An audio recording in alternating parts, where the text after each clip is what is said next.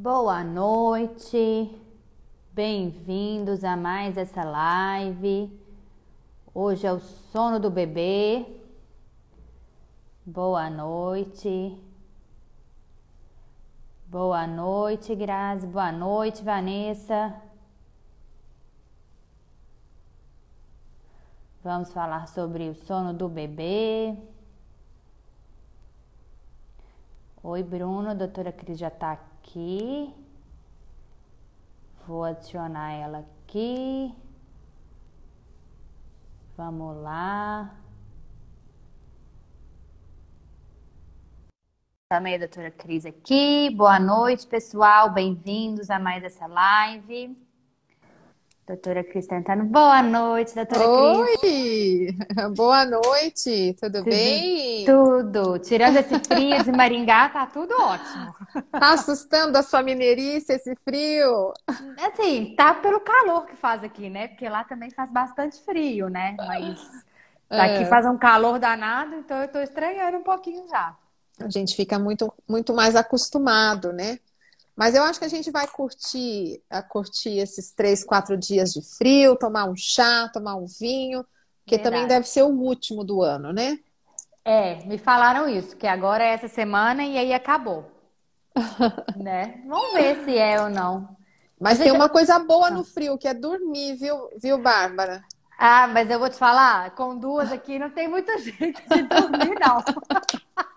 Elas dormem bem à noite, não é isso que eu quis dizer, mas acordam Ah. cedo, né? Não tem jeito. É, o acordar cedo é algo fisiológico da criança, é algo natural, né?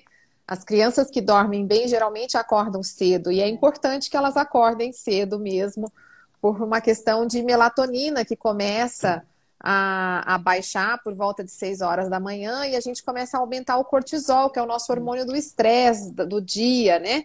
Então, Aham. criança que dorme bem acorda às 6 horas da manhã, 6 e meia, 7 horas no máximo. É, são características bem comuns mesmo de crianças que dormem bem de forma saudável. Ah, que bom. E aí, no final da live, eu, vou- eu vou te fazer uma pergunta, porque agora elas começaram a acordar de madrugada, Bá, sabe? só um pouquinho. Ô, amor, só um pouquinho. Vê se tá desconectado aqui também, porque já tá travando. Por favor, obrigada. Eu que vou te fazer uma pergunta, porque elas começaram a acordar às quatro da manhã para bater papo. Depois elas voltam a dormir. Só que acorda a mãe, né? Que fica de orelha em pé, Escutando, né? né? É, exatamente. Mas se elas têm a capacidade de acordar às quatro da manhã, Bárbara, e voltar a dormir sozinha, isso é um bom sinal. É sinal de que elas já estão super entrosadas aí num sono de qualidade. É, voltam, mas conversam por uma meia hora sozinha, sabe? Bate um papinho, né? Que bom que uma tem a companhia da outra, não é verdade? É, elas conversam até. Gente, eu tô torta, que meu, meu negócio hoje tomou um tombo, meu Tá um suporte. pouquinho. Tô, né? Eu tô tentando arrumar ele aqui, mas não tô conseguindo. Eu vou deixar quieto, senão vai piorar o negócio aqui. Tá ótimo. Mas, mas elas, hoje elas acordaram às quatro, foram dormir quase cinco da manhã de novo. E eu, assim, levanto, não levanto, fiquei naquela, né? Mas dormiram Com- de novo. Com certeza não levanta, a não ser que elas chorem e realmente É. precise de você, mas com certeza não levanta. É, mas Você elas sabe não funcionam, não. que raramente eu faço live de sono, raramente assim, faço uma ou duas por ano, e quando eu faço dá muita gente, todo mundo tem muita Aham. dúvida sobre o sono, Bárbara. Mas uma coisa que eu quero pedir permissão para você, que cada 5, 10 minutos eu quero falar, porque as pessoas Sim. vão entrando, saindo, é para a gente entender o seguinte: não existe dica para melhorar sono de criança. O que existe é uma construção de hábitos. Uhum. Então, se a pessoa passear aqui pela live, escutar duas ou três dicas e for embora, é muito provável que o sono do filho dela continue muito ruim. Porque Entendi. a gente precisa compreender que o sono, ele é um comportamento. Então, o seu filho não dorme não é porque ele não gosta ou porque ele não quer, é porque ele não foi ensinado, ele não foi educado a dormir, né? Uhum. E qualquer processo educacional, né, Bárbara, requer uma construção, não é verdade? Você não vai conseguir cons- ensinar as meninas a comer determinado alimento se você não Sim. ficar ali 10, 15, 20, 30 dias trabalhando aquele alimento. Você não vai conseguir ensinar o seu filho a ter um hábito de estudo, de acordar para estudar, se isso não for construído. E o Claro. sono não é diferente. Então, geralmente, as mães elas gostariam de dicas rápidas, de atalhos, de caminhos rápidos, porque elas não foram é, orientadas que o sono é uma construção. Então, cada pouco eu vou falar aqui de novo, gente, ó, nada disso resolve se não houver uhum. uma repetição, se não houver uma construção, porque eu acho isso mega importante para a é. gente ajudar as mamães que estão entrando aqui, né? É. Não, e, e, cada bebê de um jeito, né, doutora Cris? Não adianta a gente Isso. falar. Então, tem bebês que demandam menos é, ensinamentos, Isso. vamos dizer assim, né? Repetições, Isso. e bebês que demoram mais tempo. Né? Ótimo. Né? Talvez por isso, Bárbara, eu atendo muitas famílias que já fizeram é, consultoria online, dessas gravadas. Uhum. Muitas vezes elas não têm sucesso com a. Algumas têm, né? Mas muitas uhum. não têm. Porque ah, é exatamente isso que você disse, existe particularidades em, em uma determinada família que tem que ter um olhar atento e experiente, né? E aí, uhum. muitas vezes, aquela consultoria gravada, ela é igual para todo mundo, né? É, exatamente. Né? Então vamos começar falando um pouquinho da consultoria do sono, né? Porque muita gente acha que é largar o bebê e deixar chorando, né? É verdade. Então vamos, vamos desmistificar isso aí, né? É, disparado, a pergunta que minha secretária mais recebe é: essa consultoria é aquela que deixa chorando no berço? É. Essa acho que é a pergunta que ela, que ela, mais, que ela mais recebe, né? Então, a consultoria de sono é uma coisa recente no nosso país, ela existe há mais ou menos uns quatro ou cinco anos. Já nos Estados Unidos e no Canadá, que é o grande berço de consultoria do sono, já há pelo menos 10 a 15 anos. A uhum. consultoria do sono nada mais é, né? E hoje a gente já tem até o aval da Sociedade Brasileira de Pediatria quanto, a, quanto aos cuidados de higiene do sono, que uhum. é você uhum. ter algumas rotinas pré-estabelecidas para que o bebê compreenda que chegou a hora de dormir. Mas o olhar atento de uma consultora, de uma pessoa que, que tenha é, entendimento sobre os padrões de sono, ciclos de sono, que vai ajudar. Então, a consultoria de sono, às vezes as pessoas ligam no consultório e falam: Eu quero marcar uma consulta com a doutora Cris. Uhum. Ah, é? é? Mas é a primeira vez? É consulta de rotina? Não, é de sono. Então, não é consulta. Porque a consultoria de sono, Bárbara, eu faço dois atendimentos mais 10 dias de acompanhamento, porque é uma Entendi. construção. É aquilo que a gente é. acabou de, de, bater, de conversar. É Sim. É uma construção. Então, o, a família fica comigo online ou presencial durante duas horas e meia, três horas, geralmente três horas, porque eu falo uhum. bastante. e, e aí depois eu acompanho essa família durante dez dias, eu falo com essa família todo dia, né? E depois de 10 dias ela faz um retorno de mais 30, 40 minutos. Então, olha quanta coisa é trabalhado ao longo de 10 dias com duas, com duas conversas longas. E aí a gente entende isso, que o sono é uma construção. Então, uma dicasinha na consulta não ajuda ninguém. É verdade, é verdade. Eu tive sorte, viu, gente, com as meninas dormindo.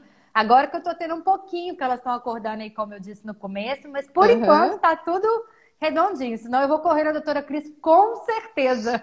Ô, Bárbara, eu, eu vou te falar uma coisa, eu não quero tirar a sua sorte, mas não é sorte, isso tem a ver com a sua maternidade. É. A, as mamães que têm um perfil de maternidade com uma superproteção muito intensa, geralmente elas criam vínculos tão estreito com aquela criança que aquela criança não consegue ficar sem aquela mãe nem, nem por uma hora para dormir.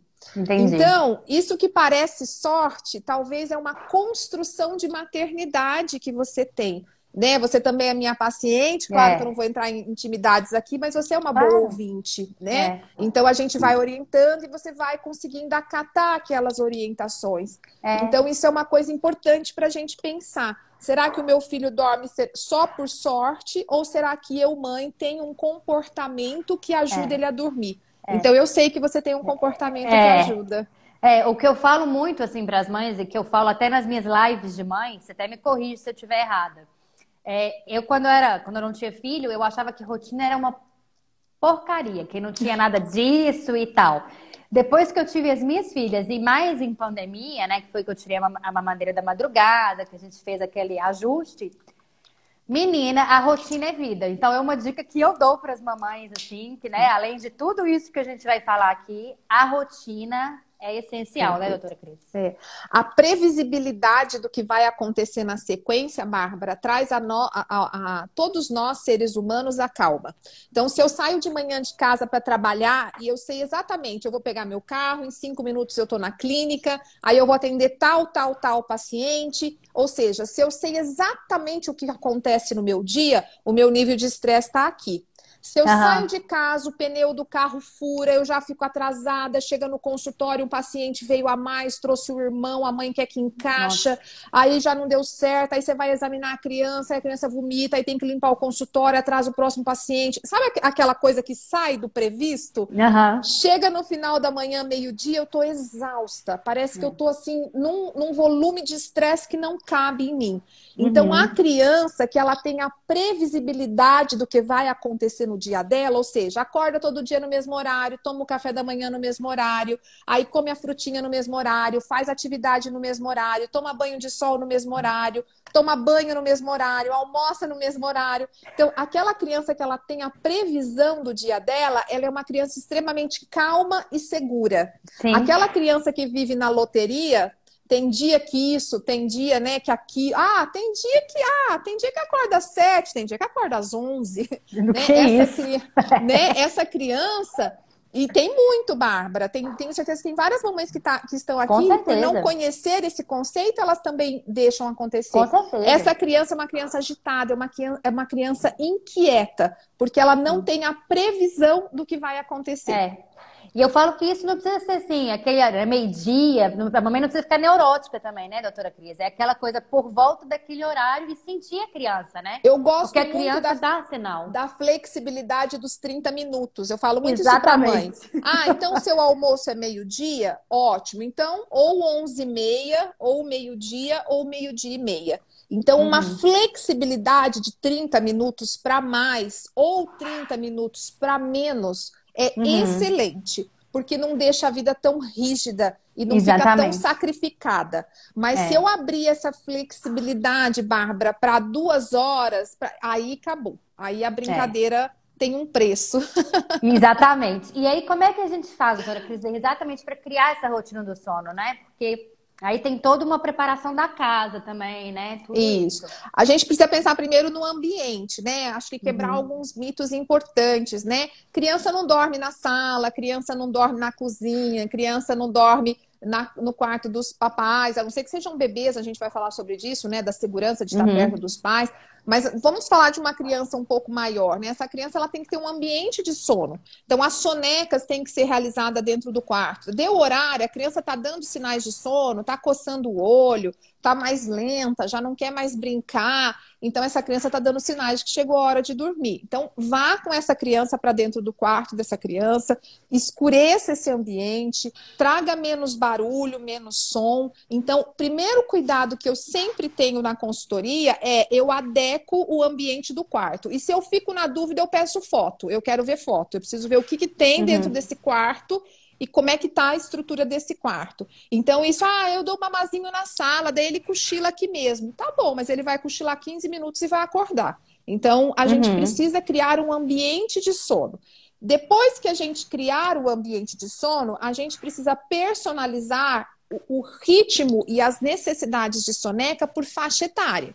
Então, vou dar um exemplo. Tá. Por exemplo, um bebê de um mês de vida, ele consegue ficar uma hora acordado. É o tempo dele mamar, trocar uma fralda e dormir. Ele não aguenta mais uhum. do que isso. É a capacidade deste bebê ficar uma hora. Tá. Se eu já falar de uma criança, por exemplo, de seis meses, Bárbara, essa criança geralmente ela já aguenta duas horas acordada. Então, é uma criança uhum. que todo dia acorda às seis da manhã, hora que for oito horas, a mãe tem que entrar no quarto, ah, escurecer o ambiente, fazer um ritualzinho, um passo a passo de sono para a criança adormecer.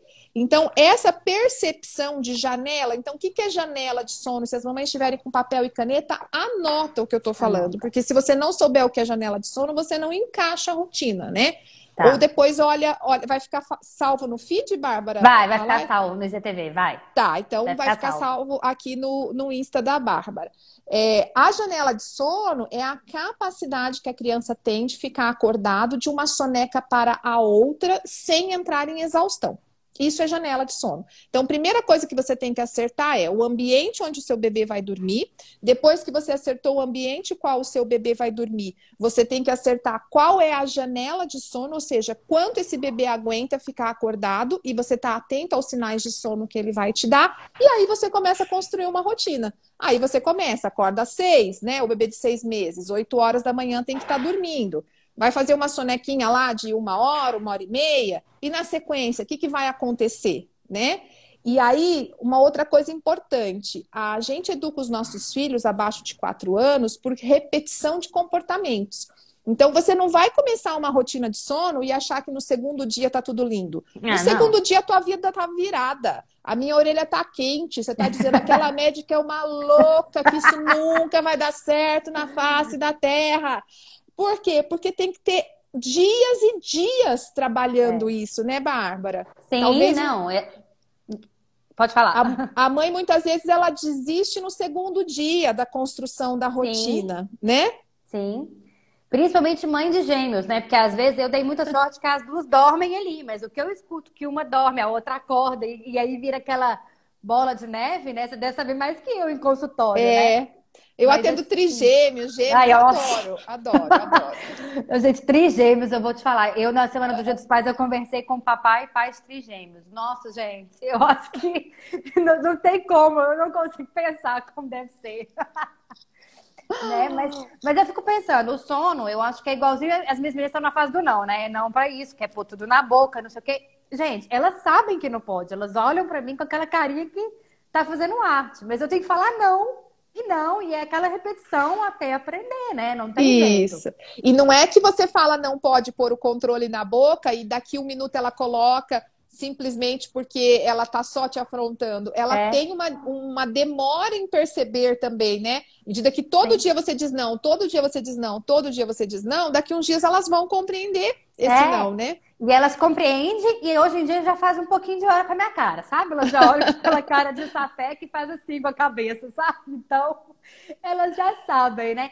Isso que você falou, doutora Cris, do ambiente, de tudo, serve para sonecas do dia também, né? Porque as sonecas também. do dia, para dormir a noite inteira, são super importantes, né?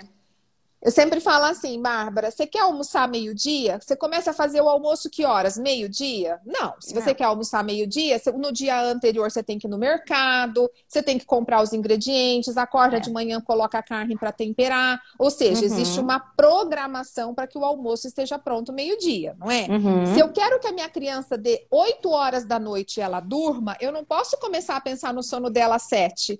Eu tenho é. que começar a pensar no sono dela às 6 da manhã. Porque a criança, ela tem que construir um dia de rotina para dormir bem durante a noite. Verdade. Então, muito se engana a mamãe que começa a pensar no sono às sete da noite, achando que a criança vai dormir às oito. Se você quer que ela durma às oito, então você acorda ela às seis, a hora que der o horário da janelinha do sono, você põe para dormir, monitora as refeições, coloca esses horários fixos, monitora horário de atividade, horário de banho, ou seja, você constrói o dia da criança a hora que for sete horas, oito horas, ela está dormindo. É. Né? Então é uma construção do dia. Uhum.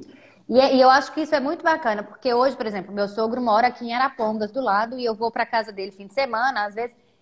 E as meninas já sabem tanto o que vai acontecer que mesmo fora do ambiente delas, elas já pedem para dormir. Então elas sabem que tem a frutinha do dia, passa um pouquinho da frutinha da manhã, passa um pouquinho a soneca da manhã. Acorda, almoça, brinca, brinca, brinca, a soneca da tarde. Soneca da tarde. Isso. Chega na hora do jantar, o banhozinho e tudo, berço. Gente, eu deixo elas no berço. É óbvio que tem dias que elas demoram um pouquinho mais para pegar no sono. Mas elas já sabem direitinho, assim, sabe? Isso. Então é bem, é bem gostoso, né? É. E aí eu queria falar dessa higiene do sono, doutora Cris. O que, que é isso? Então, a higiene do sono, para quem quiser depois digitar, quiser anotar aí, entra lá no site da Sociedade Brasileira de Pediatria, que lá fala todo bem detalhado da higiene, mas eu vou citar uhum. algumas, algumas coisas aqui.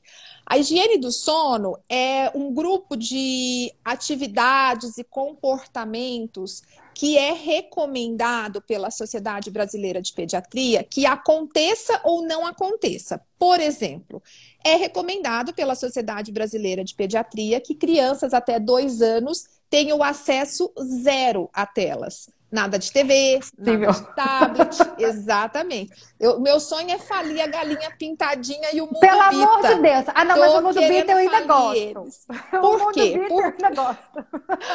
Por quê? Porque as telas, por exemplo, inibem a produção de melatonina. E quando a gente tem uma inibição da produção de melatonina na criança, pode ser que a criança até entre no sono, mas ela tem mais dificuldade em se manter num sono profundo. Ou seja, acorda com mais facilidade, tem mais despertares, né? É, essa, essa higiene é, do sono, ela vai se modificando com faixa etárias. Por exemplo, não dar associações na hora de dormir. Então, não acostumar a criança a dormir com a mamadeira na boca, né? Não acostumar a criança a dormir chacoalhando no colo. Então, é não dar hábitos que você não quer manter. Eu sempre falo isso para as mães. Você pega um bebê zero quilômetro. É um carro zero quilômetro, não tem vício nenhum. Se você ensinar para o seu filho que para ele dormir todo dia, você vai caminhar pela casa chacoalhando e cantando, Olha, para os próximos dois, três anos você vai fazer isso, você vai chacoalhar ele pela casa cantando. Então, que hábito que você está dando? Esse hábito ele vai ficar, ele vai, ele vai se manter né? Uhum. Então, a higiene do sono nada mais são do que cuidados que a gente precisa ter. Adequar o ambiente, não dar associações que a gente não queira manter depois, não colocar estímulos visuais ou auditivos é, em grande quantidade para que depois a criança fique muito estimulada. Ter rotina, que é ter os horários de construção de hábitos de almoço, jantar, banho, brincadeiras que a gente falou. Então, a higiene do sono é isso, é tirar tudo que a gente sabe que atrapalha, né, Bárbara? É. Até hoje eu uso aquele barulhinho do útero ainda, e elas gostam bastante. Eu não viajo sem ele de jeito nenhum. Aquilo ali posso deixar, né? O ruído branco, ele, ele é recomendado, principalmente, se você pegar a parte, vamos falar, pegar a parte agora escrita científica, tá bom? Uhum. Ele é recomendado no período de esterogestação, que são os, então, três, meses três, meses após o nascimento. Então, essa é a uhum. recomendação. Após os três meses, ele pode se tornar uma associação negativa. Aí, tá. Bárbara, cada caso é um caso. A gente tem que avaliar. Por exemplo, se você diz para mim, Cris, as meninas precisam ficar com o ruído branco ligado a noite inteira talvez não seja vantajoso, porque tá. esse cérebro trabalha a noite toda recebendo estímulo sonoro. Porque, Entendi. olha bem, Bárbara, para a gente entender, tudo que entra pelos nossos olhos, pelos nossos ouvidos e pelo toque, nos acorda. Uhum. Então, uma luz acorda, um barulho que vem aqui acorda, alguém te cutucando a corda, não é verdade? Uhum, então, uhum. o ruído branco, à medida que a criança vai ficando maior, ele pode atrapalhar a qualidade de Entendi. sono. Agora, eu vou dar um exemplo. Cris, as meninas dormem lindamente bem. É. Porém, eu fui na casa do meu sogro, chegou lá, eu tenho um cunhado que nasceu embaixo da cachoeira, ele fala mais alto do que o político da praça. Ou seja, vai ser um barulhão no domingo à tarde. Nesse caso, posso ligar o ruído branco e deixar ali com as meninas por umas duas, três horas? Claro que pode. Uhum. Então, seria usar o ruído branco a seu favor. Entendi. Naquele momento que te ajuda. Igual você falou, Cris, na viagem me ajuda. Ótimo, usa na viagem. Então, uhum. não tem uma contraindicação, você me entende? Entendi, entendi. Desde que ele entre a seu favor, desde que ele não entre contra você. Tá, entendi, bacana. E uma coisa que eu recebi muito, doutora Cris, é o desmame noturno. Como é que a gente faz isso aí? Primeira coisa importante para o desmame, Bárbara, é que eu preciso ter a liberação do pediatra. Então, eu atendo vários pacientes de consultoria de sono que não são meus pacientes. Uhum. E aí, a primeira coisa que eu pergunto para eles é se eu tenho a liberação do pediatra. Porque o desmame noturno, ele está vinculado a um bom desenvolvimento de peso, a um bom desenvolvimento de altura. Ele está uhum. vinculado a uma criança que não tenha nenhuma doença, você me entende? Uhum. E ele está muito vinculado ao desejo da mãe. Eu preciso ver se essa mãe tem esse desejo. Porque tem Entendi. mãe que às vezes a criança já está grande, ela não tem mais necessidade, mas a mãe quer dar o peito de madrugada. É. O, e, o que né? eu conversei muito aqui com as mamães, né, que me mandaram e conversaram um pouquinho comigo, é que eles acordam muito, choram, e aí elas vão e colocam no peito, né? Acha que é isso. fome, às vezes eu não entro em Esse... detalhes para deixar você falar. Isso. Esse é um reflexo do dia, elas também fazem isso durante o dia. Tem mamães que usam o peito durante o dia como um imediato vamos parar de chorar. Então a criança dá uma choramingada e como ela quer que a criança pare de chorar imediatamente, ela corre e põe o peito na boca. Então, Entendi. essa criança que acorda à noite precisando do peito, ela só é um reflexo do que acontece durante o dia. Então, durante o dia, essa mãe dá peito, peito, peito, peito, peito, peito, peito. Aí você fala, Cris, você é contra o peito? Não, pelo não. amor de Deus, não é nada disso. A amamentação é em livre demanda. O que, que significa amamentação em livre demanda? Toda vez que o meu filho precisar se alimentar, eu vou alimentá-lo né? Não, a, a, livre demanda não fala toda vez que o meu filho chorar. O bebê chorar. Livre, é, a, a, livre demanda não fala que toda vez que meu filho cair, ele tem que mamar no peito. A livre demanda não fala. Agora, se a mãe dá nesses momentos, Bárbara, e ela tá feliz, ou seja, a dupla mamãe e bebê tá feliz, tá ótimo. Eu tenho mãe que dá o peito 10 vezes na madrugada e ela é feliz, ela para ela tá excelente do jeito que tá. Então não tem que mexer nessa mãe. A gente uhum. tem que mexer no desmame noturno daquelas mães que estão vendo que está prejudicando o desenvolvimento do bebê, está prejudicando uh, o, o sono do bebê. Então, essa mãe, ela tem que mudar de comportamento, não é só à noite, ela tem que mudar comportamento de dia. Então, vou Sim. pegar aí um bebê, vou dar um exemplo, um bebê de um ano. Ele poderia estar tá mamando o peito, falar de peito, tá? Uhum. A hora que acorda, uma vez à tarde, uma vez antes de dormir. Se for fórmula, esse da tarde eu tiro. Geralmente é uhum. só de manhã. Então, um bebê de um ano, ele poderia estar tá mamando o peito três vezes em 24 horas. Uhum. Aí você começa a conversar na consultoria do sono e essa mãe fala: olha, doutor, ele mama 10 vezes o peito durante o dia.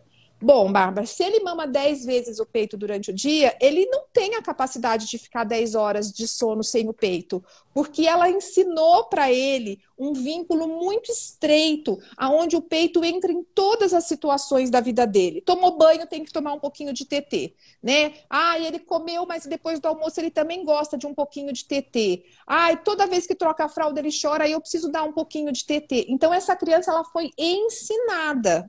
Tá. Então, quando a gente pensa no desmame noturno, a gente tem que voltar no dia dessa mãe e começar a repontuar. O que, que eu faço na consultoria de sono? Eu monto uma rotina de cardápio, aonde o peito fica. E olha, Bárbara, tem várias mães que chegam para mim falando assim, Cris, eu não quero mais amamentar, para mim já deu. Eu digo, me dá uma chance, deixa eu fazer o desmame noturno, vamos ficar mais um tempinho com o peito durante o dia. Ah, meu sonho! porque eu sou muito a favor do leite materno, né? Então, assim, o que, que a gente precisa só organizar? O quanto esse peito entra durante o dia. Entendi. Então, essa criança ela tem que começar a reconhecer outros formatos de acolhimento que não seja só o peito. Porque se o único formato de acolhimento que ela reconhece é o peito, é. quando ela acordar de madrugada, o que, que ela vai pedir, Bárbara? O peito. peito. E, e, não vai parar de chorar até teu peito, né?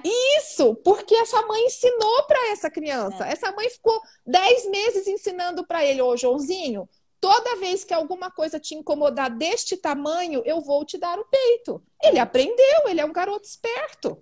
É, e, e ó, me corrija, doutora Cris. Eu lembro de você falando isso, e até um pouco antes da, da pediatra lá em Belo Horizonte, antes de eu vir pra cá. Se chorou um pouquinho, escuta primeiro o bebê, porque às vezes ele tá só se ajeitando. A gente mesmo faz isso à noite. Eu lembro de você falando Faz uma pausa. É, a gente mesmo. E eu vejo muito isso agora, como elas são um reloginho, às vezes eu entro no quarto, porque passou da meia hora, então eu entro no quarto, principalmente esses dias que tá frio. Elas já estão meio acordadas, assim, sabe? Elas estão com o olhinho bem, então assim, só de eu entrar, acender o abajurzinho delas e tudo, elas já abrem o olhinho, assim, sabe? Então eu, eu acho que o, sono tem um ciclo, né? Isso que é mais mesmo. pesado e fica mais leve, mais pesado. E, e passa por um leve. breve despertar, isso mesmo. É, não é? E aí dá um, um, chorinho, então escuta primeiro antes de lá, porque às vezes a mãe só de lá já dá uma despertada e aí ele vai isso. querer o peito, né? Alguma coisa. Ou uma Tem madeira. um livro. Tem um livro que eu adoro, vou recomendar para as mamães, que chama Crianças Francesas Não Fazem Manha. Uhum. Esse livro, eu não gosto muito da palavra manha, mas na tradução para o português ficou com esse, com esse termo, né? Uhum. Mas esse livro, Bárbara, ele fala sobre a gente fazer uma pausa antes de atender os nossos filhos, porque pode ser que nessa pausa eles se resolvam. Olha, fazer pausa não é largar a criança chorando, não é nada Sim. disso que eu tô falando. Fazer uma pausa é isso que você falou. Começou a dar uma resmungada, virou para lá, virou para cá. Ó, olha pela babá eletrônica né, dá uma pausa antes de entrar no quarto. Numa dessa ele não ia nem acordar, mas aí como você levantou da sua cama, sua cama já fez crack. Aí é. você vem andando no corredor, o seu passo do corredor já, já fez barulho. Aí você abre a porta do quartinho, entra claridade. Pronto, aí ele acordou. Aí acabou. É. Aí aquilo que era para ser um breve despertar, realmente vira um grande despertar. É. Então, fazer uma pausa é muito importante. É. E às vezes muita mamãe de gêmeos me pergunta, ah, um, ou quem não é mãe de gêmeos me pergunta, uma não acorda a outra? E eu sempre respondi que não. Agora uhum. que elas começaram a conversar, que realmente, porque principalmente quando eu amamentava de noite, né, que eu dava aquele, principalmente quando elas eram bebezinhas. A Sofia Sim. era mais gulosa, então ela era bem mais assim, reloginho. E a Eduarda se deixasse, ó, ir embora dormindo, e ela era que precisava mamar, porque ela era menorzinha, né, assim, vamos dizer tinha mais preguiça de mamar. E aí eu acordava uma e uma chorando e ela nem mexia. Agora, depois de mais velha, que estão acordando. Então, mamães de gêmeos, se você correr para pegar socorrer um, não precisa. Às vezes não vai acordar, né? Que eles estão tão acostumados com eles ali que não acorda. Né? Isso. E, e a criança que ela sabe adormecer sozinha, por mais que a irmãzinha acordou e ela, e ela acordou momentaneamente, mas ela tá sonolenta, ela vira pro outro lado e dorme. Exatamente. Né? É, é o que acontece aqui, na maioria das vezes. É, ela dá conta, né, de voltar a adormecer sozinho, digamos assim. Então, Bárbara, voltando às vezes a mamãe que entrou agora há pouco, a gente estava uhum. dizendo que nós vamos passar muitas orientações e que a live vai ficar salva. Sim. Mas que o sono ele é uma construção. Então, ele não é uma dica. Então, você entrou aqui, ficou dois minutos, achou que eu ia dar a dica da vida. Não, não. tem a dica da vida. O que tem é uma construção. Então, assista a live inteira, porque a gente já falou muita coisa aqui importante, verdade. né? É verdade. Vamos falar, doutora Cris, da melatonina, dos chazinhos, né? Dessa. É, funciona, não funciona o famoso chazinho de camomila? Né? Isso, vamos um falar. Pouquinho. Então, a gente não pode falar, Bárbara, o que a gente acha. A gente tem que uhum. falar o que a ciência mostra. Então, uhum. todos os estudos científicos mais relevantes, né? A Sociedade Brasileira de Pediatria, a Academia Americana de Pediatria é clássica em dizer: não, a gente não usa melatonina para criança. Então, uhum. se, se você está tendo prescrição de médico de melatonina, você pergunta para ele te mostrar onde está o protocolo do mundo que mostra uhum. isso. Porque não, não a gente não usa. Porque a criança, ela tem muita melatonina. A criança, ela produz muita melatonina. O que acontece é que o cérebro dessa criança está em formação. Ele é pequeno, proporcional ao meu e ao seu. Uhum. Então, este cérebro, ele ainda não regula bem a melatonina. Uhum. Por exemplo, nos primeiros 30 dias de vida, a criança tem um desregular de melatonina intenso. Então, às vezes, a mamãe fala assim: nossa, trocou o dia pela noite nos primeiros 30 dias. Não, ele não trocou, ele simplesmente ele... não sabe o ele que é Ele não sabe, né? Não sabe o que é noite. Ele não pulsa melatonina, que é o hormônio do sono. Ele não tem essa pulsação, ciclo dia-noite, ciclo sono-vigília, que a gente chama. O bebezinho recém-nascido não tem. Então, eu, eu não recomendo, por exemplo, consultoria de sono com 15 dias de vida. Eu não faço, eu não faço isso, porque a criança não tem condições de ter essas percepções. Você me entendeu? Uhum. E aí todos os estudos mostram que não é recomendada a melatonina porque a criança não tem falta de melatonina. O que ela tem é um desregular nesse processo de melatonina. Entendi. E os chazinhos, a gente também sabe que a camomila, para ter uma concentração calmante, eu teria que dar aí uns 3 litros de chá com muita camomila dentro. E olha lá ainda se ia chegar no, no volume que a gente precisa. É. Então, Bárbara, talvez o que a gente busque por desconhecer o conteúdo é atalho. Eu queria um atalho. Se alguém falar para mim que eu vou colocar uma pedrinha aqui, meu filho vai dormir, eu vou pôr, porque eu quero atalho. Eu não estou querendo pagar o preço da rotina. Não é Sim. é verdade? Então, Sim. se alguém falar que vai dar melatonina e a criança vai dormir, eu dou. Se alguém falar que dá chá de camomila, eu dou. Se alguém mandar dar. É, o que mandarem eu dar, eu dou. Porque eu não estou afim de pagar o preço de organizar a rotina desta criança. Eu estou querendo um atalho. O famoso atalho, que se fosse bom não chamava atalho, chamava caminho principal. É então, verdade. cuidado, cuidado com o uso medicamentoso. E talvez, Bah, a gente possa ir até um pouquinho mais profundo. Uhum. Eu disse no começo da live que o sono é um processo educacional. Eu vou educar o meu filho ou eu vou ensinar para o meu filho que na vida a gente resolve as coisas tomando remédio? É verdade. É verdade. É uma reflexão, né? Porque essa, essa é? eu acho que essa nossa geração, hoje em dia, tudo se resolve com remédio, né? Nós adultos tomamos melatonina, a gente sempre quer o caminho mais rápido, porque a vida está tão corrida, né? Então, às vezes, é melhor dar uma desacelerada Isso. e ensinar igual os nossos avós lá atrás, né? Não tem remédio para tudo. Então, vamos. Não, hum, não vamos tem. Vamos na rotina, tem. né? Vamos na rotina. E às vezes a mãe entra na consultoria e vai dando segundo, terceiro dia, ela não vê muito resultado ainda, porque a gente está na construção do processo. E aí eles me questionam muito, doutora, mas você não vai passar um remédio? Você não vai. Não, eu não vou passar um remédio. Eu preciso que você acredite no meu método de trabalho e caminhe comigo durante 10 dias, que nós vamos ter resultados juntos sem precisar utilizar de remédio. É. Se não está tomando fitoterápico com um ano, né? Com 5 anos está no antidepressivo, no 10 está na tarja preta. Isso que eu ia falar. Com 18 está na maconha, porque não tem na cocaína. Tem outra coisa, é verdade. Não, não sobrou mais nada para essa criança tomar. É verdade, é verdade. Doutora Cris, é uma coisa aqui que me surgiu. É, o bebezinho, quando tem um mês, ele absorve muito o, o, ambiente, né? Então, se for um ambiente barulhento, às vezes ele vai ter um, um... Por ele não saber o sono, né? Ele pode ficar mais agitado. Isso é verdade? Hum. É, né? Eu li é, uma vez verdade, em algum lugar. Na verdade, não só nessa faixa etária. A criança ela é muito esponjinha no primeiro ano de vida, sabe? Ela uhum. absorve muito o que está ao redor dela como um todo. Então, se a gente não vigia esse ambiente, a gente realmente altera sono. Eu já tive várias, várias famílias me relatando que estavam indo super bem na rotina, mas naquele dia a esposa brigou com o marido com a porta do quarto fechada. E naquela noite a criança deu trabalho. Então é impressionante como a criança sente o que está acontecendo na casa, né? É Entendi. Impressionante. É. Somos esponjinhas, né? É, eu brinco até nesse primeiro ano, tudo que a gente faz aqui em casa, elas estão imitando. Imitando. Então, com uma, brincadeira, uma brincadeirinha, uma coisinha, ela já vai e imita a gente, todas duas. Eu tô chamando ela de macaco de imitação, porque tá uma piada. Ai, que bonitinho! Aqui. Tá uma piada, você vai ver quando eu voltar lá no consultório. Tá uma piada, né? E, doutora Cris, me perguntaram muito também sobre cama compartilhada. Os prós, uhum. os contras. Eu queria só dar já a minha opinião aqui. Uhum. Minha opinião não, né? O que eu fiz Tá. É, quando as meninas, elas nasceram de oito meses completos, né? Uhum. Então, no primeiro mês delas, as duas cabiam naquele ninho. Então, elas dormiam de charutinho, porque elas foram uhum. daquelas que gostavam de ficar bem presinha. E, e dormia as duas no charutinho. A partir do momento que cresceu um pouquinho, eu coloquei elas no mesmo berço, dentro do ninho, e depois fui tirando. Uhum. Ou seja, desde o primeiro 45 dias elas foram pro berço, pro quarto delas. Elas nunca uhum. dormiram com a gente assim, sabe? Então, eu não tenho parecer para cama compartilhada porque realmente eu nunca fiz. Certo. Eu acho que a gente pode sim apontar os prós e os contras e apontar o que, que as sociedades responsáveis diz, né?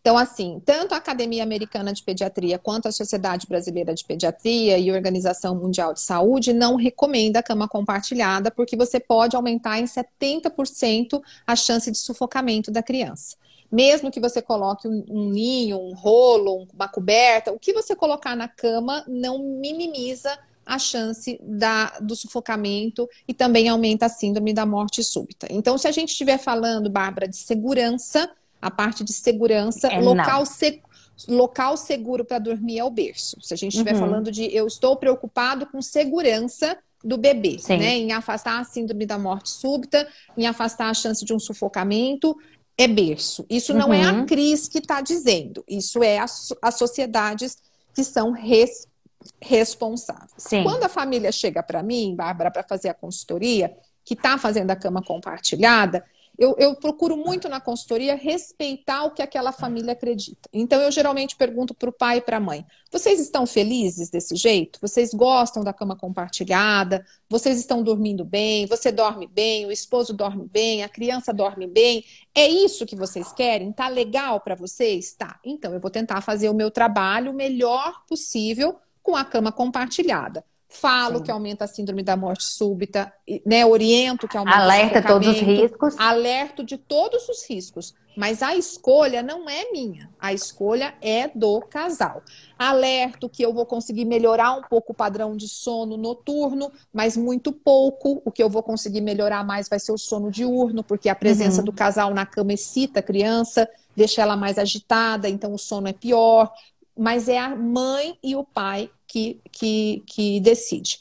Mas eu posso te compartilhar a experiência do que eu ouço. A Sim. grande maioria das vezes, essa família não está feliz na cama compartilhada. A grande maioria das vezes, essa mãe está exausta de dar o peito a noite inteira porque está ali do lado. A, a, maioria das vezes o pai está com o bico deste tamanho, que não aguenta mais, porque ele não consegue se mexer na cama, porque ele não consegue trabalhar no outro dia.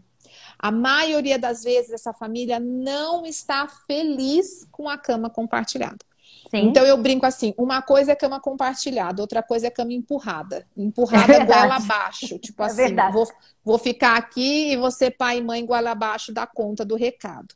Verdade. Então, Bárbara, eu, Cris, eu, mãe, também nunca coloquei os meus filhos uhum. na minha cama. Eu também acho que não é o melhor lugar. Não é seguro e compromete a, a, minha vida de casal. E não é porque a gente quer ficar a noite inteira namorando, é. não. É a é. vida de casal para você poder bater um papo na hora que você vai dormir, né? Outra, a gente ronca, a gente conversa, a gente tem uma relação sexual, tudo isso atrapalha a, o sono da criança durante sim. a noite. Mas eu tenho família, sim, que fazem consultoria e que querem continuar com a cama compartilhada e que eu super respeito. Eu super respeito, a decisão é da família. Sim, sim. É, não, e eu acho assim, o meu medo sempre foi o risco também, né? Eu falo que esses 45 dias é, foi mais assim, porque a gente tá, é pai de primeira viagem, de gêmeos, e a gente, de uma certa forma, não dormia mesmo, né? Então, assim, mas mesmo assim, a gente sempre soube dos, dos riscos, e a, eu tive uma vantagem, a nossa cama é muito grande. Então, de uma certa forma, a gente ficava confortável ali. Né? Todo né? mundo. Aquelas pequenininhas, todo mundo. Mas depois que crescer um pouquinho, é sem chance. Imagina duas bebês dormindo no meio de você. Não tem a mínima condição. É. Um dia você está mais cansado, alguma coisa assim. Não gosto nem de pensar. Né? Não gosto nem de pensar. Doutora Cris, agora eu vou para umas perguntas mais pontuais, que eu acho que a gente tem tá. uns minutinhos aí, tá? É, me perguntaram assim: o bebê que dorme com a boca aberta, respiração ofegante, prejudica o sono? É, aí só uma observação, depende da claro. faixa etária. Se eu estiver falando né? de um bebê falar. abaixo de 6, 7 meses, esse bebê geralmente vai dormir com a boca aberta, a língua proporcionalmente é grande para o tamanho da boca, uhum. é uma uhum. musculatura flácida, porque é uma criança que ainda não trabalhou mastigação, então tá normal lava bastante a narina com soro fisiológico várias vezes ao dia para não fazer obstrução nasal e tá tudo bem. Tá. Se eu falar de uma criança de 4 anos, Bárbara, que dorme com a boca aberta, essa criança ela tem algum problema. Ela tem ou um aumento de adenoide, uma hipertrofia uhum. de adenoide, ou uma hipertrofia de amígdalas, ou ela tem um desviozinho de septo, ou um pólipo. Ela tem algum problema que obstrui a passagem de ar. Tá. Então, talvez a gente possa dividir por faixa etária. Mas isso, uma consulta de rotina com o seu pediatra, você pode Resolve. perguntar que, que dá para resolver fácil. Tá.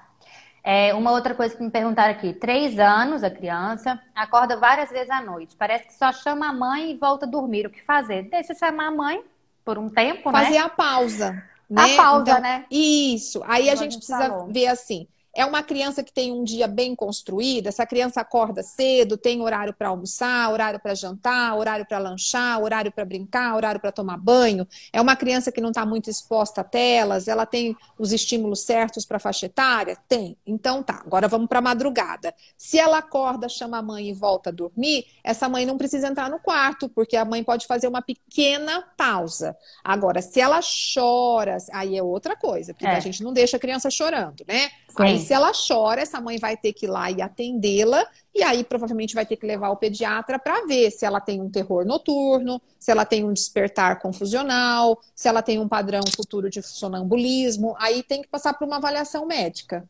Tá. É, é, muitas perguntas assim, eu acho que a maioria teria que ter uma avaliação médica, né? Porque é aquilo que a gente falou no começo, cada criança é uma criança, né? Isso. né? Assim fica muito. A, a, gente pode tentar direcionar, mas é claro que nada do que eu estou falando aqui substitui uma avaliação médica. Também acho. É bom, e é bom a gente falar isso, né? Porque entre e sai um monte de gente, né? Ó, o bebê vai fazer um ano agora, no final do mês. Faz uma soneca de manhã, duas à tarde e uma hora cada. É muito, ele dorme 12 horas de noite. Então, a gente, se a gente for pegar a tabelinha de sono, lá vai estar escrito que é muito. Mas aí uhum. eu passo uma outra pergunta. Tá ganhando peso bem? Tá crescendo bem? O desenvolvimento neuropsicomotor tá adequado? É uma criança que está se desenvolvendo do que é para sua faixa etária? Tá. Então tá ótimo. É, é. O, é o padrão dele. Ele é um dorminhoco. É, isso que eu ia falar. Eu, ele é um dorminhoco. Vez, eu li uma reportagem de um pediatra, não vou me lembrar agora, quando as meninas eram pequenininhas e dormiam bem, assim, né? E ele falou assim, gente, quanto mais sono, mais sono o bebê vai ter, sabe? Vai assim, ter. pensa. Pega amor falava... pelo berço. É, aí falava assim, faz uma analogia você. Sabe aquele dia, a reportagem falava uma coisa assim, sabe aquele dia que você fica de pijama o dia inteiro, você parece que você dormiu o dia inteiro, mas você ainda tá com sono? O bebê Isso. que dorme muito é exatamente assim, né? Isso. Agora, aquele bebê que dorme muito e aí ele tá com atraso para sentar, atraso para andar, atraso Ai. na alimentação, atraso na fala, atraso na mastigação, atraso de peso, atraso de. Aí é outra coisa. Aí é Entendi. é outra outra pegada. Entendi. Acho que alguém me mandou uma pergunta aqui, ó. Vamos ver, em tempo real. Deixa eu ver. Ah, não consigo colocar o bebê de dois meses no berço de jeito nenhum, só no colo ou na cama comigo. E aí? Aí ela precisa mudar, mudar este hábito. Então, como é. que ela vai começar a mudar esse hábito? Aproveita o momento que o bebê está mais calminho, mais tranquilo, ou que o sono já está um pouco mais profundo e começa a passear por esse berço. É. A gente gosta, Bárbara, do lugar que a gente frequenta com mais, com Verdade. mais, é, de, com mais frequência. Então, é. assim, se você quer que ele pegue amor pelo berço, deu a hora da soneca, não fica com ele na sala, no colo, no peito. Vai pro quarto. É. Senta do lado do berço. Eu falo para minhas mães: eu preciso de uma banquetinha do lado do seu berço. Por quê? Porque eu quero você colada com o teu berço. É. Até ele pegar amor por aquele lugar. É verdade. E assim, dois meses, eu lembro que até três meses eu colocava as meninas enroladinha, tá, gente? Bem apertadinha, porque tinha um reflexo de, de moro, de né? Moro. Uhum. E aí elas tem o suor, tem o Swaddle também, que ele é. é. até mais seguro, não sei se você usou. O Swaddle ele é mais seguro, ele. É, ele é mais seguro do que o coeiro, porque ele tem um velcro. Então, se você quiser procurar, é S-W-A-D-D-L-E, Swaddle, né? Então, uhum. Então você encontra para comprar com, com mais segurança, digamos assim, né? Uhum, é. E, e, eu, até os três meses, eu, eu enrolava bem as meninas, porque elas davam uma assustada, chorava, voltava a dormir, mas tinha aquele lapsozinho, né? É, deixa eu ver aqui. Ah, uma pergunta de mamãe de gêmeos, mas é, fala sobre a mamada da madrugada. Eles mamam uma vez, acordam uma vez na madrugada, mas eles ficam muito tempo acordados depois. O que, que ela pode fazer? Depende muito da faixa etária. Será que já Ela são. Ela não fala. É. Porque assim, se eu estou falando de um de gêmeos de 30 dias que acorda de madrugada, a mama e fica acordado, tá tudo certo, porque ele ainda não regula bem melatonina, ele não sabe o que é dia e o que é noite. O negócio é, é trash mesmo, é puxado. É, é Agora, se eu estou falando, né? Se eu estou falando de gêmeos de um ano que acorda de madrugada, acorda por hábito, né? Então, como é que a gente vai mudar esses hábitos? A gente vai desenhar o dia deles. Horário para acordar cedo, café da manhã, banho, tudo que a gente falou, né? Bater horários, né? e não dar hábitos vinculados. Por exemplo, a criança que faz a soneca de manhã, mamando no peito, né? Faz a soneca da tarde, mamando no peito, é óbvio que no meio da madrugada ela vai precisar mamar no peito, Sim. porque você deu este hábito, né? Sim. É, é, difícil, né? Essas coisas quando a gente vai dando hábito que a gente está achando que está fazendo legal para tirar depois. Eu gente, gosto, pra... eu, eu, gosto do desmame noturno. Deixa eu falar até para uhum. as mães assim. Claro. É, bebê que ganha peso bem, que é a termo, que não é prematuro, que não teve nenhuma doença, não foi um bebê de refluxo, não tem alergia alimentar. Então, assim, eu estou falando do bebê saudável, aquele bebê uhum. que não uhum. tem nada, nada, nada, eu gosto do desmame no terceiro mês de vida, no máximo é. no quarto. Esse é o bebê que eu pego fácil no desmame ali, é. eu consigo fazer. Isso um bebê saudável. Saudável, é. foi quando, eu estava em Belo Horizonte ainda nessa época, foi quando a pediatra falou assim, não, Bárbara, se elas emendarem, pode deixar, que elas estão ganhando peso, está tudo redondinho, não precisa acordar para mamar, né? Isso. E elas acordavam 5 horas da manhã, elas iam de meia-noite às 5, mas 5 horas estava acordada. Aí uma perguntinha um pouquinho maior de uma mãe que parece que tem uma criança autista de dois anos. Uhum. Ela falou assim, ó, o que deve ser feito por uma criança de dois anos autista que não tem horário para dormir. Se dormir e acordar, ela fica muito brava. Mas uhum. acorda três ou quatro da madrugada e não dorme mais. Tem dias que dorme às cinco, de 5 às 10, acorda e não dorme mais. O que precisa ser feito para conseguir dormir direito? Complicado, é, a, né, autista? A criança autista ou a criança que tem algum acometimento neurológico, essa é a criança que mais precisa da rotina bem estabelecida.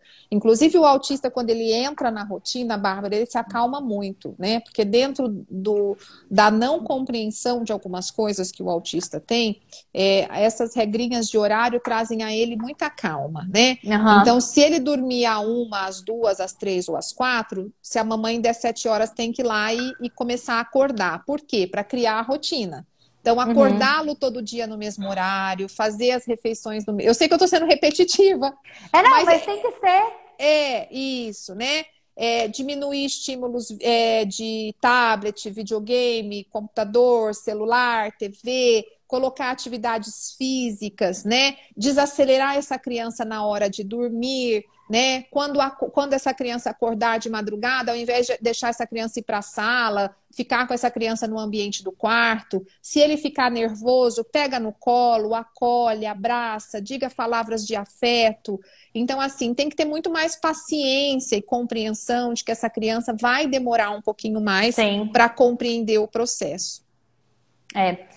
É, quando ela me mandou, eu fiquei até assim, falei, nossa, essa nem se, se não der para perguntar, eu vou falar, doutora Cris, me ajuda aí para a gente mandar para ela, porque realmente uh, eu acho que quem tem alguma criança com problema né, neurológico, assim, deve ser realmente mais difícil de estabelecer uma, uma rotina. Ela né? vai ter que ter mais orientação, ela vai ter que ser mais orientada, ela vai ter que ter mais paciência, mais acolhimento, mais colo, mais abraço, mais afeto. Vai ser mais trabalhoso, mas é possível. É. É, com certeza. Eu acho que amor resolve tudo, né, doutora Cris? É isso mesmo. o refluxo atrapalha muito o sono do recém-nascido? Como é que faz para colocar para dormir sem tá. se preocupar? Ele, ele pode sim atrapalhar o sono, mas talvez a gente esteja num, numa época onde a gente não trata mais só refluxo pela palavra refluxo. Geralmente, por trás do refluxo, a gente sabe que tem alguma doença que precisa ser investigada. Então, a gente tem tido muitos e muitos casos de alergias alimentares, alergia da proteína do leite de vaca, que é a principal, de crianças que vinham sendo tratadas com refluxo, né, só com medidas posturais, e que, na verdade, elas tinham alergia da proteína e elas eram, uma, eram vomitadoras por causa disso. Então, a doença do refluxo gastroesofágico, ela precisa de um olhar atento do pediatra, ela precisa de uma investigação por parte do pediatra, porque hoje nem remédios específicos mais para a doença do refluxo a gente já não tem disponível, né? A não uhum. ser as medidas posturais. Então, uhum. ele pode sim atrapalhar o sono, né? Não significa que a criança vai ficar acordada a noite inteira, né? No peito. Pelo uhum. contrário, se essa criança tem refluxo, o quanto antes eu puder fazer o desmame noturno, melhor, porque o que traz o refluxo noturno é ter que ficar fazendo digestão de leite. Sim. Né? Então, a pior coisa que eu posso fazer para uma criança de refluxo é ficar dando mamar a noite inteira mas um olhar atento ao pediatra para investigar a causa do refluxo para o quanto antes poder estabelecer melhora no sono. Tá. Bom, vou perguntar de novo, porque apareceu aqui e tem uma aqui. O bebê só dorme no peito. A pergunta anterior, a criança tinha um ano e sete meses, e aqui a Patrícia falou que o bebê dela tem três meses, né? Quando tira do peito, a criança acorda. Então, uhum. o que, então, ela pode aí, fazer? É, ela pode avaliar se essa criança está no peito dormindo ou está no peito se nutrindo. É claro que a gente sabe que é muito necessário para o bebê a sucção não nutritiva. Então, um bebê de três meses, ele mama em média 10, 15 minutos, 20 estourando. Então, se esse bebê ficar 20 minutos no peito é, para essa mãe, ele vai estar tá fazendo. Ele fez a sucção nutritiva, ou seja, ele fez a parte de alimentação uhum. e ele fez uns 10 minutinhos de sucção não nutritiva, que é a necessidade que o bebê tem de sugar. Agora, se você fica com esse bebê no colo 30, 40, 50 minutos, então ele está dormindo no peito. Então, isso não é uhum. é vantajoso nem para ele, nem para você. Então, essa mãe tem que estar tá atenta. Tá mamando ou tá dormindo? Tá dormindo? Então eu vou tirar do peito. Cris, mas ele chora. Pega no colo, acolhe, acolhe, faz um leve ninar, faz um cafuné, faz uma massagem, diga que o ama, não é verdade? É. E ele vai se acalmando. Mas esse bebê que dorme no peito, geralmente ele é aquele bebê que a gente falou uns 10 minutos atrás, que é aquele bebê que a mãe habituou, que, que para qualquer pequeno estímulo de resmungo ou de choro, ela põe no peito. Ela... Então, assim, se ele está alimentado, se ele está de barriguinha cheia, se ele já mamou, ele está só dormindo no peito, tira do peito, mantém no colo, com bastante carinho, com bastante acolhimento, com bastante afeto, mas não mantém no peito se você não quer dar esse hábito. Se você também não se incomoda, não tem problema nenhum dormir no peito, pode dormir no peito. Ótimo. É, aqui uma perguntou: a bebê faz quatro sonecas de 45 minutos e chega à noite ela não dorme direito, mas não fala a idade da criança. É, isso seria importantíssimo. Mas quatro sonecas, 45 é muito curto, né? São sonequinhas é. muito curtas. É um bebê que não sabe passar de um ciclo de sono para o outro. É um bebê que faz sono leve, sono profundo e passa pelo breve despertar. Mas como ela deve ter algum estímulo, essa mãe ou dá o peito para ela voltar a dormir, ou chacoalha para ela voltar a dormir, ou anda com o carrinho para ela voltar a dormir, ou liga o secador para ela voltar a dormir. A gente tem várias associações que a gente escuta aí todos os é. dias. Esses dias atendi uma que deixava a torneira do tanque ligado. Nossa! É, é a gente tem vários estímulos, né? É, o, uma mãe que habituou colocar uma música de axé music para a criança dormir.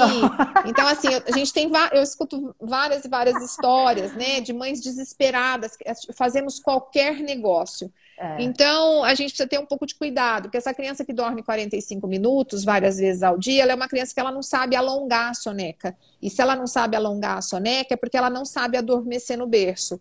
Né? Então, como ela não sabe adormecer no berço, ela vai picadinho. Mas quatro sonecas seria para um bebê de mais ou menos três a quatro meses de vida. É. Um bebê de três a quatro meses de vida, quatro sonecas. Mais do que isso já é muita soneca. É. As minhas mesmo, às vezes à tarde, elas não estão querendo dormir muito, porque dorme elas bem Elas estão com um ano, Bárbara? Um ano e um mês. É, elas ainda precisam de duas, de duas sonecas. É. Mas, assim, tem criança que chega ali com um ano e quatro, por exemplo, elas já querem uma soneca só, porque dorme muito bem à noite, né? É. Não, talvez, assim, eu sei que existem várias tabelinhas que mostram, eu até trabalho com uma tabelinha na consultoria, mas eu trabalho com a tabelinha dizendo muito isso para a mãe: olha, cada caso é um caso. Se é. seu filho tem um ano e quatro meses, faz só uma soneca à tarde, mas ele dorme bem à noite e ele é bem disposto, tá tudo certo né? Não tem muita, é. muita regra, né? Sim. Bom, deixa eu ir para a última perguntinha. Diz que a bebê acorda, chora muito no berço. O que, que ela pode fazer para não pegar? Porque se pega, é pior. Então, ela tem que ver Isso, qual né? é o método de acalmar que ela trabalha durante o dia, fora do horário do sono. Eu, eu, é importante a gente entender assim: não adianta eu trabalhar método de acalmar durante o dia, de pôr o peito na boca ou pegar no colo, e quando acordar de madrugada eu não quero pegar no colo nem, nem pôr o peito na boca, não vai dar certo. Verdade. Então, qual é o método de acalmar que você trabalha durante o dia? Por exemplo, né, quando o seu filho está trocando a fralda que ele chora, que método de acalmar que você faz? Você corre, termina de trocar a fralda e já põe no peito?